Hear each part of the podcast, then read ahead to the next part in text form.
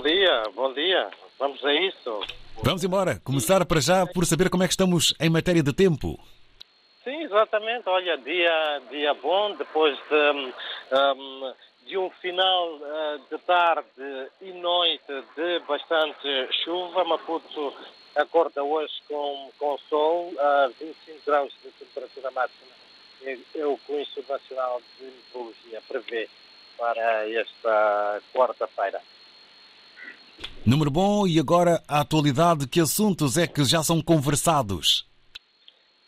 Sim, hum, as marchas convocadas pela oposição para contestar os resultados das sextas eleições autárquicas e que dão vitória a Frelimo, partido no poder em Moçambique, uh, prejudicam a vida de muitos jovens. Quem o diz é, é o membro um, da Comissão Política do Partido partido governamental, uh, Felipe Paund, para quem uh, a Frelimo saberá aceitar uh, a decisão do Conselho Constitucional, isto na homologação dos resultados uh, e face às queixas uh, submetidas pela oposição a este órgão. Por outro lado, a Renamo, principal força política da oposição, garante que vai continuar a sair à rua em protesto contra as irregularidades que ditaram a vitória da Frelimo em 64 dos 65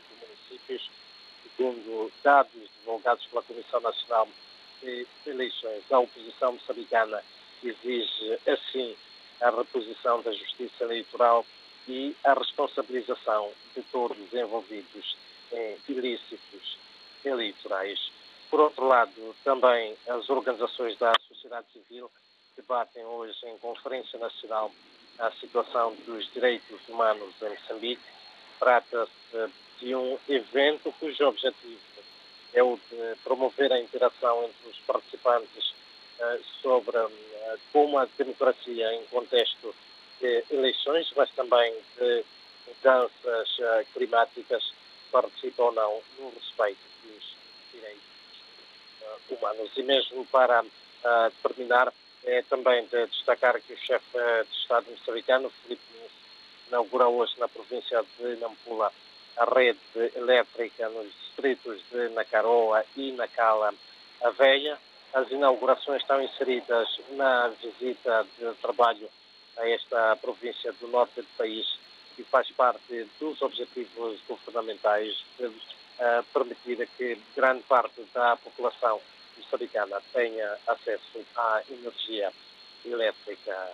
São então estas uh, notas, uh, David, Josué e ouvintes, que fazem os destaques da atualidade informativa neste dia em que a temperatura máxima prevista aqui para a capital moçambicana é de 25 graus e também que a atualidade uh, política portuguesa com a demissão do primeiro-ministro António Costa faz manchete de vários jornais moçambicanos.